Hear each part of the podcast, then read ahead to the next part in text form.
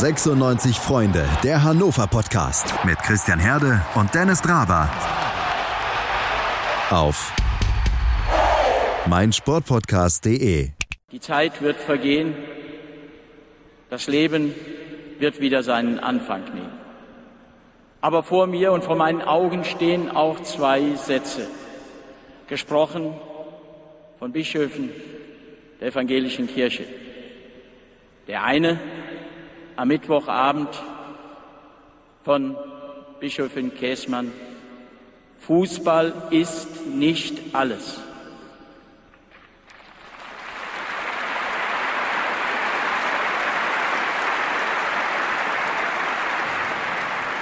Fußball, meine Damen und Herren, liebe Trauergemeinde, darf nicht alles sein.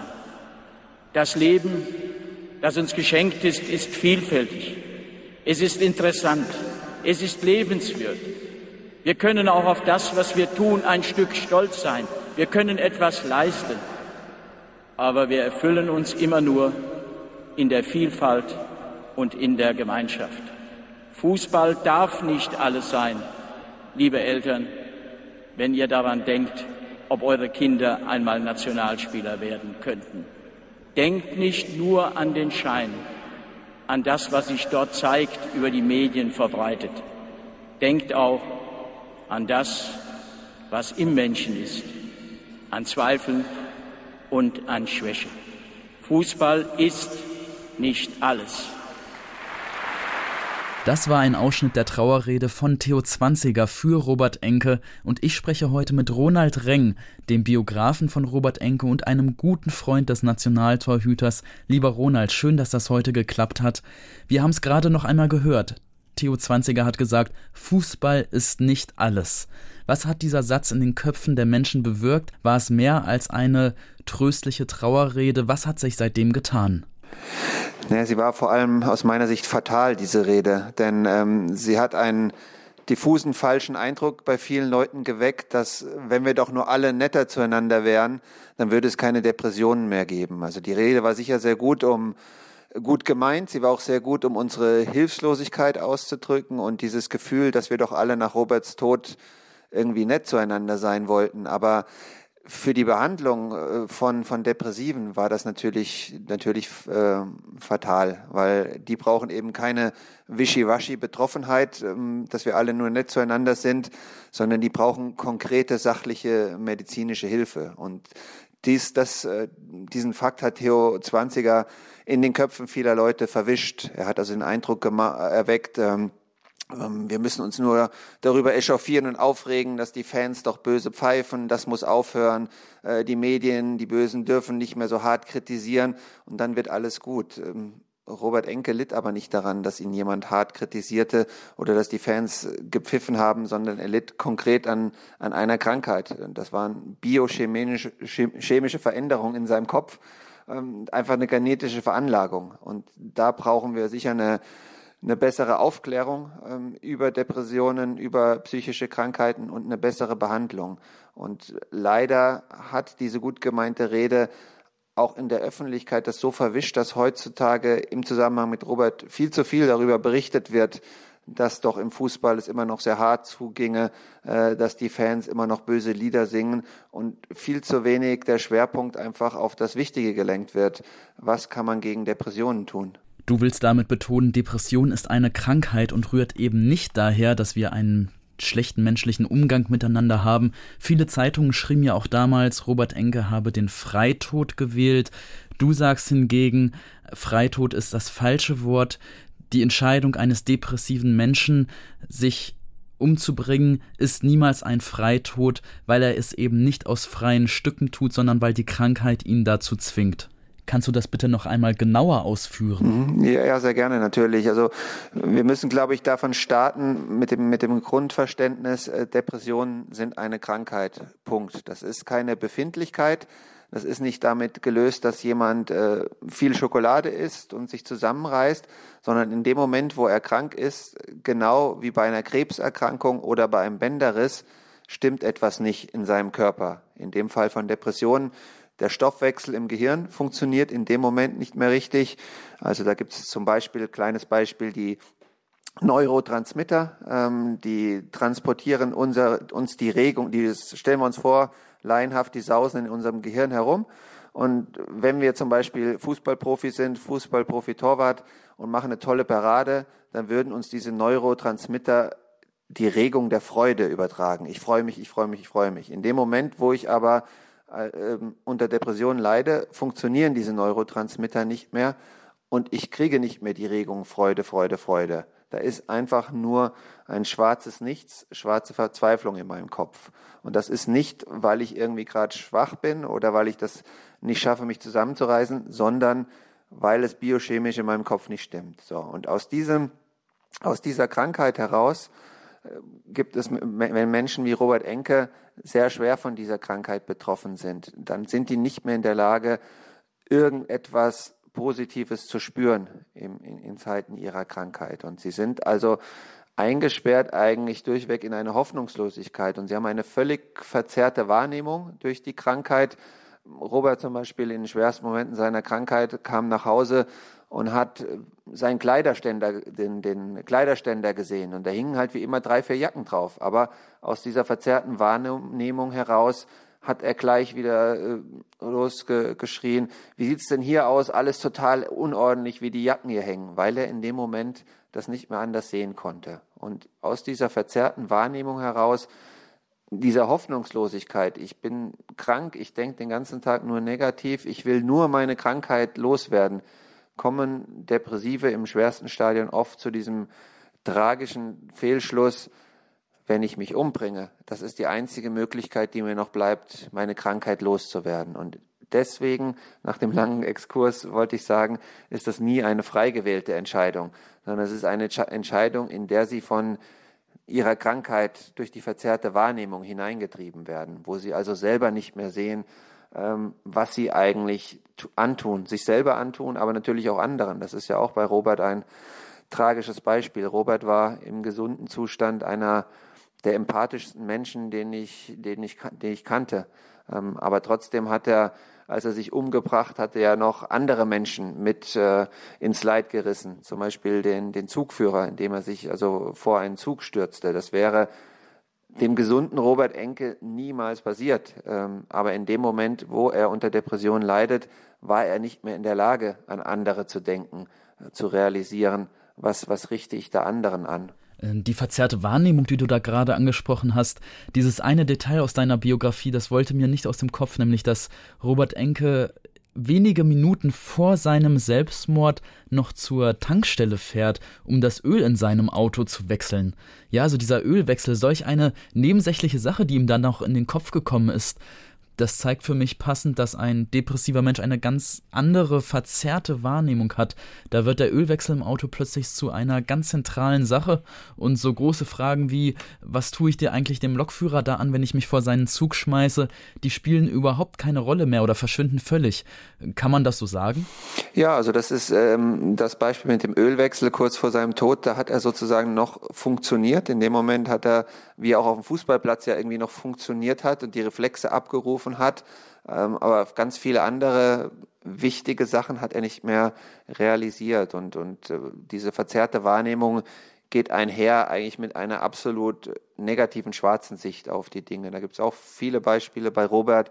Ähm, paar Wochen, ja, zehn Tage vor seinem Tod, äh, freitags war Abschlusstraining vor einem Bundesligaspiel in Köln und er hat in diesem Abschlusstraining offenbar sehr gut gehalten. Sie haben ein kleines Spiel gemacht äh, unter Trainer Andreas Bergmann und nach dem Training ist er mit Hanno Balic, ähm, seinem Freund in der Mannschaft bei Hannover 96, auslaufen gegangen und sagt zum Hanno, Hanno, ich kann morgen in Köln nicht spielen. Und Hanno wusste von Roberts äh, Depression, sagt deswegen zu ihm nur ganz ruhig, Robby, warum kannst du morgen in Köln nicht spielen? Ja, guck dir doch meine Beine an. Meine Beine, das sind nur noch Streichhölzer. Ich habe ja keine Muskeln mehr und seine Beine waren wie immer äh, bepackt mit Muskelpaketen. Und, und äh, Hanno hat dann nur ganz ruhig, der wusste von dieser verzerrten Wahrnehmung ganz ruhig zu Robby gesagt, Robby, ich habe heute nur im Training drei Paraden von dir gesehen, die legt in Deutschland kein anderer Torwart her. Und dann äh, kam Robert wieder mit diesem Urgefühl aller Depressiven, ja, aber ich spüre mich nicht mehr, ich spüre nichts mehr. Also das ist offenbar ein, ein ganz großes Symptom bei Depressionen, dieses Gefühl, nichts mehr spüren zu können. Ne? Und ähm, ja, das als, als ein Beispiel, wie die Wahrnehmung von Depressiven in dem Moment, wenn sie krank sind, verzerrt sind. Ähm, Teil der Krankheit, was wir ja auch immer wieder festhalten müssen, ist ja auch, dass die allermeisten Menschen, die unter Depressionen leiden, und das sind in Deutschland fünf Millionen. Das ist also nicht nur ein Profitorhüter. Du findest diese Menschen mit diesem Leiden genau wie bei Krebs in, in allen Lebenswegen. Aber dass die aller, allermeisten werden ja auch wieder geheilt von dieser Krankheit und sind danach wieder so gesund und mit dieser rationalen und klaren ähm, Wahrnehmung ausgestattet, die sie vor der Krankheit hatten. Ja, und diese Depression, die trat ja auch nur phasenweise in Roberts Leben. Er war ja ganz äh, die meiste Zeit seines Lebens ein ganz normaler Mensch, frei von Depression oder zumindest sind die Depression nicht offen ans Tageslicht getreten. Ich hatte gerade nochmal die Reaktion von Ewald Lienen herausgesucht, ähm, als er von der Depression erfahren hatte und er war ganz ja fürchterlich erstaunt, verblüfft ähm, und fragte sich ja, warum habe ich denn, als ich Robert trainiert habe, gar nichts gemerkt? Ähm, warum habe ich nichts mitbekommen? Wegkommen von der Depression? Warum wirkte Robert Enke auf mich so normal? Und ja, die Antwort ist ja anscheinend, dass ähm, in der Zeit, wo Ewaldin Trainer von Robert Enke und von Hannover 96 war, war Robert ein ganz normaler Mensch, frei von Depressionen.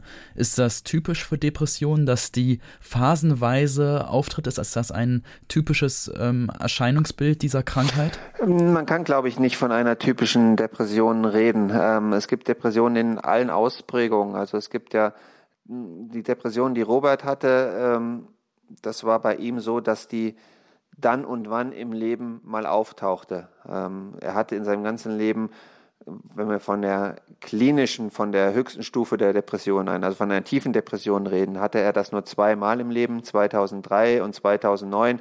Er hat aber durchaus zwischendrin mal depressive Schübe ähm, gehabt, aber soweit wir wissen, und da bin ich mir eigentlich relativ sicher, weil ich ja mit vielen Leuten geredet habe und ihn auch sehr erlebt in den Jahren. In den Jahren zwischen 2003 und 2009 war er frei von den Symptomen der, der Depression und ähm, das ist genau das. Ich habe vor ein paar Wochen Michael Tarnath getroffen, der jetzt Chef des Nachwuchsleistungszentrums von Hannover 96 ist ähm, und damals mit Robert gespielt hat und als ich ihm dann geschildert hatte, wie so die Symptome von Robert in der Depression waren, da hat er zu mir gesagt, aber ich habe diesen Robert nie gesehen. Äh, ich habe immer nur einen lustigen, lebensfrohen, schlagfertigen Robert kennengelernt. Da habe ich ihm gesagt, ja natürlich, weil du hast ihn nie in einer Depression erlebt. Also, dass die Depression nur ab dann und wann auftritt, kommt bei sehr vielen vor. Ich glaube, es gibt auch sehr, sehr viele Menschen, die haben nur einmal im Leben eine Depression. Es gibt aber auch Menschen, die haben eine, ja, tatsächlich eine Winterdepression. Ähm, die wird jedes Jahr eigentlich wieder ausgelöst, einfach von, von der Dunkelheit. Ähm, und die fallen jedes Jahr wieder in eine Depression. Die gibt es wie Bänderrisse auch in den unterschiedlichsten Stärken und Facetten Depressionen. Du kannst ja auch eine, eine Bänderdehnung haben und damit ganz normal äh, weiterlaufen, weiter spielen. Dein Außenband kann angerissen sein, es können alle drei Außenbänder gerissen sein. Es kann so weit sein, dass du nie mehr laufen kannst, weil du so eine schwere Bänderverletzung hast. Ne? Also so gibt es auch bei Depressionen ähm, die Krankheit in allen Stärken und Facetten. Michael Tarnath wusste nicht von der Krankheit ähm, von Robert Enke. Trainer Ewald Lienen wusste auch nicht Bescheid. Der Einzige, der wirklich im Team von Hannover 96 über die Depression von Robert Bescheid wusste, das war Hanno Balic. Ähm, Theresa Enke hatte ihn ja, glaube ich, eingeweiht. Und mhm. ja, hätte ein offenerer Umgang mit der Krankheit geholfen, dass Robert nicht so viele Berührungsängste gehabt hätte, sich jemandem anzuvertrauen und sich dann auch behandeln zu lassen. Er hatte ja unglaubliche Angst, ähm, in eine Klinik zu gehen.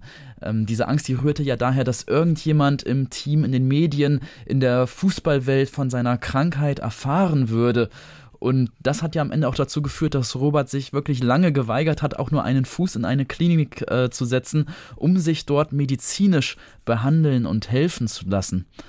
Und das führt ja auch zu der Frage, wie viel Freundschaft, wie viel Toleranz lässt der Beruf Profifußball überhaupt zu? Glaubst du, wenn es da einen besseren einen menschlicheren Umgang äh, untereinander gäbe. Also ganz genau das, was Theo Zwanziger in seiner Trauerrede, die wir ja vorhin gehört haben, ähm, angemahnt hatte. Glaubst du, dass dann zumindest die Berührungsängste abnehmen würden? Also nicht die Krankheit als solche, nicht die Krankheit Depression, sondern aber immerhin die Berührungsängste mit dieser Krankheit umzugehen, wenn es eben einen menschlicheren, toleranteren Umgang auch untereinander gäbe? Also zunächst einmal äh, müssen wir festhalten, dass die Scham über die Krankheit gehört zu den Symptomen der Depression. Ähm, eigentlich die meisten Leute, die unter Depressionen leiden, haben erstmal große Schwierigkeiten, darüber zu reden. Das ist einfach Teil der, der Krankheit. Ähm, was aber auch ein Fakt ist, das hast du richtig gesagt, dass Robert in der damaligen Situation 2009 und in der damaligen Sportwelt das Gefühl hatte, ich bin Deutschlands Nummer eins, äh, ein Nationaltorhüter darf nicht depressiv sein, das darf niemand wissen, sonst ist meine Karriere beendet. Denn er hatte zur damaligen Zeit eigentlich keine positiven Beispiele, dass jemals, jemand aus dem Sport an Depressionen gelitten hatte und zurückgekommen war ähm, nach der Behandlung. Ähm, darauf, ich glaube, dass das schon nochmal seine Depression verstärkt hat oder in den größere Schwierigkeiten gebracht hat, dieses, dieses Gefühl, äh, immer es geheim halten zu müssen. Das war nochmal ein extra Druck, den er sich aufgelegt hat und der sicher der Heilung abträglich war. Also er hat in seinem Tagebuch auch geschrieben, ich möchte es rausschreien endlich. Ne? Also ähm, deswegen denke ich schon, die Chancen geheilt zu werden wären größer gewesen, wenn, wenn damals eine Sportwelt geherrscht hätte, wo schon Erfahrungen mit Depressionen vorhanden waren, wo man gesagt hatte, okay, du hast jetzt Depression, puh, harte Krankheit in der Stärke, die du sie hast, auch mit äh, Selbstmordgedanken. Ähm, puh, ich verstehe das auch gar nicht so richtig, aber ich weiß, es gab ja schon so viele Sportler, die danach zurückgekommen sind. Ähm, du musst einfach in Behandlung gehen, so wie jemand mit einem Kreuzbandriss äh, in Behandlung gehen muss und danach schauen wir weiter. Das war damals nicht vorhanden und das ist etwas, weil wir immer ja gerne davon reden, was hat sich verändert, was sich schon in der Sportwelt verändert hat. Also ich bin mir sicher, Robert Enke, der Mensch, der er war, ähm, der sensible, aber auch feinfühlige Mensch, ähm, im Jahr 2019 erkrankt an Depressionen, hätte äh, sich entschieden, in eine Klinik zu gehen und wäre behandelt worden. Und was dann passiert wäre, ob er ähm, dann trotzdem rückfällig geworden wäre, ob er dann trotzdem überleben würde, trotzdem zurückgekommen wäre als Torwart, das weiß ich nicht. Aber er wäre glaube ich, heute in Behandlung gegangen, weil wir ein, eine viel bessere Versorgung haben, gerade im Sport. Robert wusste ja damals gar nicht wohin. Heute hat übrigens angestoßen von Roberts äh, Psychiater, damals Valentin Marxer, haben wir in Deutschland ein Netzwerk von über 70 Sportpsychiatern. Also es gibt eine, ein Hilfsnetzwerk, ein professionelles für Sportler. Und wir haben natürlich äh, zigweise das Vorbild, das, äh, die Vorbildwirkung, dass Sportler, ganz große Sportler, äh, über ihre Depressionen sogar öffentlich geredet haben und gezeigt haben, dass wenn man die behandelt, wenn man sich nicht versteckt, dass man nach der Depression seine Karriere fortsetzen kann. Also das sind ja Sportler wie äh, Gianluigi Buffon, wie Andres Iniesta, wie der englische WM-Halbfinalist äh, Danny Rose letztes Jahr, Basketball-Champions, NBA-Champions wie Kevin Love, äh, Ski-Champions wie Lindsay Vonn.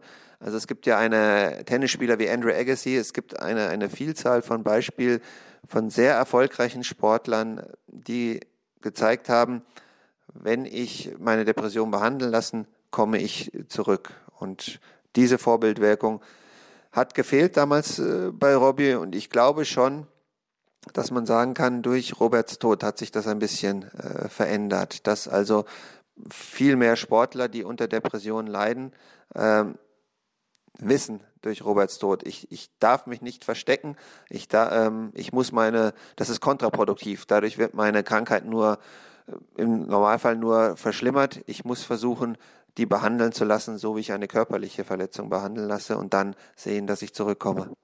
Du hast gerade prominente Sportler aufgezählt, Buffon, Iniesta, die ganz offen über ihre Depressionserkrankung sprechen. Und ich glaube, das tun sie vor allem deshalb, weil es mit Robert Enke ein Vorbild gibt. Eben ein ganz tragisches Vorbild, aber es gibt ein Vorbild, ähm, an dem sie sich orientieren können. Und diese Krankheit oder der Umgang mit der Krankheit Depression wurde ja auch in die Mitte der Gesellschaft getragen durch die Arbeit der Robert Enke Stiftung, durch Theresas ganz offenen Umgang mit der Krankheit und auch ein Stück weit vielleicht durch dein Engagement. Du selbst hast dir zur Aufgabe gemacht, in Vereine zu gehen, mit Sportlern, mit Profisportlern, Hobbysportlern über die Krankheit Depression zu reden, zu diskutieren, sie aufzuklären darüber Und du hast die Biografie geschrieben über Robert Enke, die von hunderttausenden Menschen quer durch die ganze Gesellschaft gelesen wurde. Und diese Biografie gewährt ja ganz intime Einblicke, nicht nur in das fußballerische Erfolgsleben von Robert Enke, sondern vor allem auch in das Privatleben von Theresa und von Robert, wie sie versucht haben, die Krankheit zu bekämpfen, wie sie kleine Erfolgsgeschichten hatten, aber vor allem auch große Rückschläge. Mhm. Und ja, erzähl uns doch mal bitte aus deiner persönlichen Sicht, ähm, wie ist das für dich, als beruflicher Biograf hier die Welt eines engen Freundes zu schildern und an die Öffentlichkeit zu tragen. Hier vermischen sich ja berufliches und privates auf ganz besondere Weise, vielleicht auf einzigartige Weise, wie es ganz, ganz selten bei einem Buch der Fall ist. Ist das für dich eine besonders große Herausforderung? Ist das auch ein Stück weit anstrengend gewesen? Oder empfindest du vor allem tiefe Dankbarkeit darüber, Schildere uns doch bitte einmal deine persönliche Gefühlswelt. Naja, als Robert äh, starb, hatte ich ja überhaupt keine Ahnung äh, von Depressionen, was ist passiert. Und ich wollte als, als Freund verstehen, was war mit Robert passiert. Und habe mir deswegen, ja, dass das, äh, das Wissen über Depressionen erarbeitet sozusagen. Ich hatte seine Tagebücher gelesen, ich habe mit äh, 100 Leuten in seinem Umfeld äh, geredet, äh, um auch die Biografie schreiben zu können. Und da war immer für mich klar, wenn ich so eine, äh, so eine Biografie schreibe, dann, dann muss, das, muss es zwei Ziele geben. Ich muss zum einen äh, etwas schaffen, was äh, ein Bild von Robert, was bleibt ähm, in Erinnerung. Und zum anderen aber auch muss so eine Biografie, die, die hat nur einen Sinn, wenn die Leute danach das Gefühl haben, die Leser, jetzt verstehe ich etwas besser, was Depressionen sind. Und, und als das Buch fertig war, war hatte ich natürlich erstmal eine eine große Leere verspürt, was soll ich eigentlich jetzt noch? Das war so groß, das Thema. Ich habe ja eigentlich 24 Stunden an nichts anderes gedacht, nichts anderes gemacht, äh, außer mit einem, einem toten Freund mich zu beschäftigen. Und da war die Frage, was, was will ich eigentlich noch machen im Leben? Äh, die war lange äh, unbeantwortet. Ich hing eher in meinem Büro rum, als dass ich was gearbeitet habe. Und irgendwann kam nicht nur die Lust am, am Schreiben zurück, sondern schon auch das Gefühl, dass, dass Robert mir was hinterlassen hat, dass ein, ein, ein Auftrag. Ähm, dass ich nicht einfach zum Leben wieder übergeben kann. Und, und äh, das war ein Buch von vielen und das war ein, ein Freund von mehreren, den, sondern ich hatte so das Gefühl, diesem, dieser sinnlose Tod, den muss man irgendwie auf irgendeine Art äh, einen, einen kleinen Sinn zumindest abtrotzen, gewinnen. Und der kann ja nur sein, dass wir versuchen, dass solche Todesfälle wie von Robert immer weniger passieren. Dass man also versucht aufzuklären über Depressionen, äh, über dass die Behandlung vielleicht besser wird von Depressionen und daraus entstand dann auch der mein, mein, mein Drang, über Robert reden zu wollen, seine Geschichte zu erzählen, äh, Leute aufzuklären, was sind eigentlich Depressionen. Und deswegen ist das natürlich zum einen wie äh, ein bisschen erschöpfend, wenn man ähm, eine Geschichte, die ja auch wehtut, immer wieder und wieder erzählt, aber zum anderen ist es schon auch eine, eine Besessenheit. Ich möchte nicht, dass Robert vergessen wird und ich möchte auch tatsächlich, dass viele Leute besser verstehen, was Depressionen sind und dass deswegen Leute, die unter derselben Krankheit leiden wie Robert, vielleicht ein Umfeld vorfinden, in dem man mit der Krankheit leichter umgehen kann. Du hast ja gerade eine weitere Biografie veröffentlicht über Miroslav Klose. Miro heißt das Buch. Das ist jetzt die zweite Biografie für dich nach Robert Enke über einen deutschen Spitzensportler. Erzähl uns doch mal, wie ist die Recherche in so einem besonderen Umfeld, in diesem Umfeld des Profifußballs? Ist es leicht, ist es einfach, mit Leuten ins Gespräch zu kommen über Robert Enke, über Miroslav Klose? Wie gestaltet sich dort die Recherche für dich? Na, bei, bei Robert war es sicher eine Ausnahme, weil ich das auch relativ äh, schnell nach seinem Tod das Buch recherchiert habe und viele Leute getroffen hat. Und da war es ja tatsächlich auch nicht ein Treffen zwischen einem Biografen und äh, Zeitzeugen, sondern auch ein Treffen zwischen Freunden von Robert oder Leuten, Bekannte von Robert, auf beiden Seiten, sowohl ich als auch meine Gesprächspartner, Leute, die Robert kannten. Und oft genug wusste ich ja auch mehr von Robert als die Leute, die ich getroffen habe. Also Victor Valdez oder Roberto Bonano, ähm, Roberts Torwartkollegen beim FC Barcelona zum Beispiel, die kamen natürlich auch mit zu dem Treffen mit mir hin, zum einen mit der Bereitschaft erzählen zu wollen, ähm, Und zum anderen aber natürlich auch mit der Neugierde, was, was können Sie von mir erfahren? Und deswegen waren das eigentlich sehr, sehr besondere Gespräche und auch schöne Gespräche, muss man schon sagen, weil wir haben uns ja gemeinsam an Robert erinnert und so früh nach dem Tod hat die gemeinsame Erinnerung auch etwas sehr, sehr Tröstliches. Und also da war eine rabiate Offenheit eigentlich von allen Seiten da. Und ähm, das ist sicher in dem Sinne eine einmalige Recherche gewesen. Aber jetzt, wenn man so das Beispiel jetzt mein letztes Buch nennt, der Miroslav Klose, äh, seine Biografie, ich habe schon den Eindruck, wenn man hinkommt als, als Biograf und äh, gerade bei Miroslav ist ein sehr positiv besetzter Mensch. Also ich habe da wenig Leute getroffen, die ihn nicht mochten.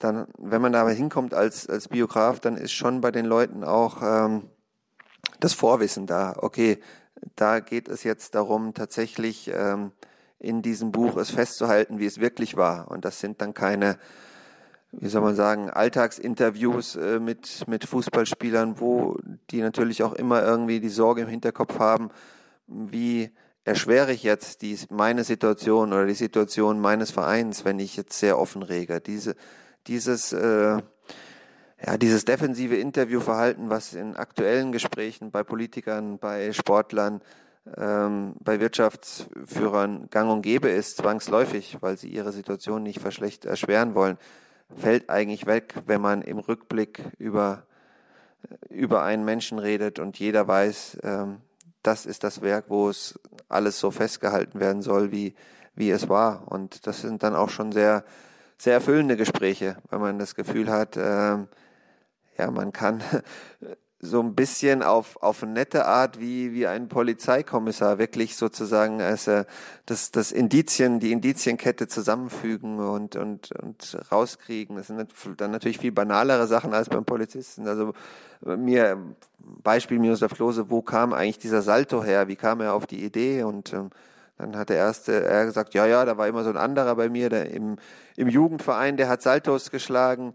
Ähm, da habe ich mal zu dem im Scherz gesagt, wenn ich mal Profi werde, dann schlage ich auch Saltos nach als Torjubel. Und dann habe ich denjenigen gesucht, Michael Awe, der mit äh, Miroslav Klose damals im Amateurverein bei der SG Blaubach-Diedelkopf zusammengespielt hat und den dann zu finden, äh, das ist ja ist ein total ein total tolles ähm, Puzzlespiel, Polizeispiel eigentlich, ne? Forschungsprojekt, sagen wir mal so, ja. Zehn Jahre ist es jetzt her, dass Robert Enke sich umgebracht hat. Und du selbst hast mir mal gesagt, lieber Ronald, du selbst hast gesagt, die Zeit heilt. Im Sinne von, die Trauer, die man empfindet über den tragischen Verlust eines geliebten Menschen, diese Trauer, die rückt irgendwann ein Stück zur Seite, sie wird blasser. Und die Trauer verschwindet zwar nicht völlig, aber da ist dann ein neues Gefühl und dieses Gefühl, das lässt sich am besten beschreiben mit, dass man auf einmal schöne Erinnerungen empfindet und nicht nur eben diesen schmerzlichen, tiefen Verlust über den tragischen Tod eines geliebten Menschen, sondern eben auch die schönen Erinnerungen, die man im Leben mit dem Menschen gemeinsam hatte. Welche schönen Erinnerungen sind es bei dir, wenn du an dein Leben mit Robert Enke, mit deinem guten Freund Robert zurückdenkst, was kommt dir da in den Sinn? Ja, die, ich habe das Gefühl, die Erinnerung wird ja geschärft durch, durch den Tod eines geliebten Menschen. Also ich habe gerade bei Robert habe ich wirklich, ich würde sagen, tausende Szenen noch vor Augen, die ich äh, ganz genau beschreiben kann. Also da fällt mir spontan ein, die, ich habe ihn mal eine Woche auf Teneriffa besucht, äh, Frühling 2004 und da war er in der Wahrnehmung der Öffentlichkeit ganz unten. Ähm, Ersatztorwart bei einem Zweitligisten, äh, CD Teneriffa.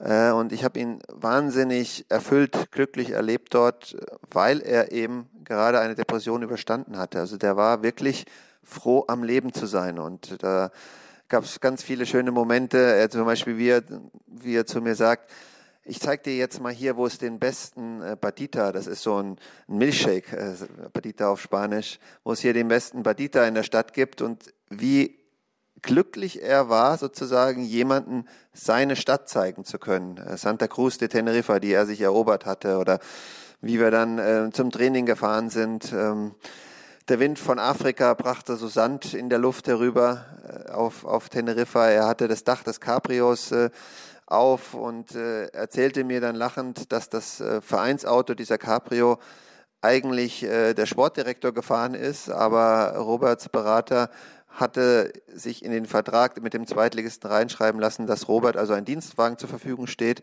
und der Club hatte offenbar keinen anderen und äh, dann haben sie dem Sportdirektor kurzerhand den Cabrio abgenommen und den Robert gegeben und die Szene, wie wir eben mit diesem Cabrio über die Stadt, äh, durch die Stadt fahren, über die Insel fahren und er erzählt das lachend, ähm, ja, habe ich ihn noch sehr gut vor Augen, weil das war, das war Robert. Ne? Er konnte mit so leicht schelmisch ähm, und mit, auch mit guter Selbstironie immer sehr schön solche, solche lustigen Geschichten erzählen.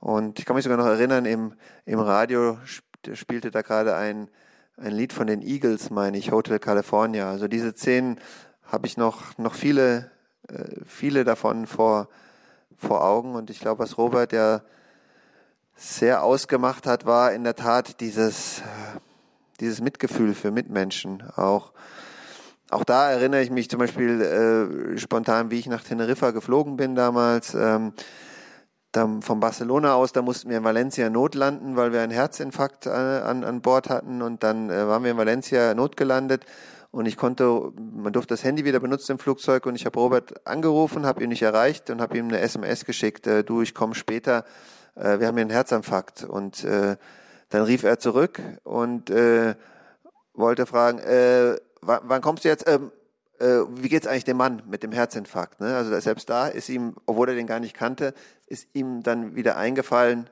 Moment, äh, da geht's jemandem gerade sehr schlimm auf dem Flug, auf dem Flugplatz und er hatte noch die Perspektive, okay, ob ich jetzt eine Stunde oder zwei am Flughafen sitzen muss und auf den äh, Ronny warten, ist zwar nicht so schön, aber da geht es jemandem noch gerade schlechter, dass er selbst in diesem Moment wieder dran gedacht hat. Das war, das war Robert für mich, ja. Ja, herzlichen Dank, Ronald. Danke, dass du so offen über das Thema gesprochen hast, dass du uns nochmal so spannende Einblicke in das Leben von Robert Enke gegeben hast, aber auch, dass du so offene Worte über die Krankheit Depression gefunden hast. Mhm. Vielen herzlichen Dank. Es hat mir große Freude gemacht, mit dir darüber zu sprechen. Ja, ebenso, Dennis. Vielen Dank für die Einladung. Danke, dass ihr bis zum Schluss mit dabei gewesen seid. Ich möchte mich gleich verabschieden mit einem kleinen Ausschnitt aus der Rede von Theo Zwanziger. Euch wünsche ich erstmal alles Gute. Bis bald. Tschüss. Ihr könnt mithelfen mit eurem ganz persönlichen Engagement. Ich denke, so wie ich euch hier in Hannover kennengelernt habe,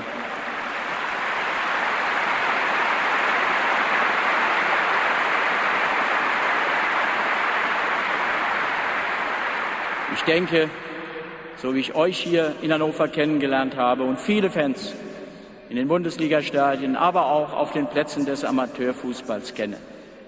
Ein Stück mehr Menschlichkeit, ein Stück mehr Zivilcourage, ein Stück mehr Bekenntnis zur Würde des Menschen, des Nächsten, des anderen. Das wird Robert Enke gerecht. Ich bedanke mich für Ihre Aufmerksamkeit. In rund 40 Folgen habt ihr mich jetzt schon sagen hören, I want to tell you about the Beatles. Ich habe euch die Geschichten zu ihren Alben und ihren Songs erzählt, euch ihre wichtigsten Wegbegleiter und Vertraute vorgestellt und natürlich die Orte, die für die Bandgeschichte eine wichtige Rolle spielten. Habt ihr die drei bisherigen Staffeln schon durchgehört? Nein? Na, worauf wartet ihr dann noch? Rein in den Podcatcher eurer Wahl und einfach mal losgehört. Und folgt gerne auch unserem Instagram-Kanal iwtty-Beatles Podcast. Die komplette Welt des Sports. Wann und wo du willst. Bully Special. Zwei Stunden, neun Partien, 18 Teams. Kevin Scheuren macht euch heiß auf die Bundesliga. Taktik, Tipps und Tore. Das Duell der Experten im Bully Special. Die Vorschau auf den Spieltag auf meinsportpodcast.de.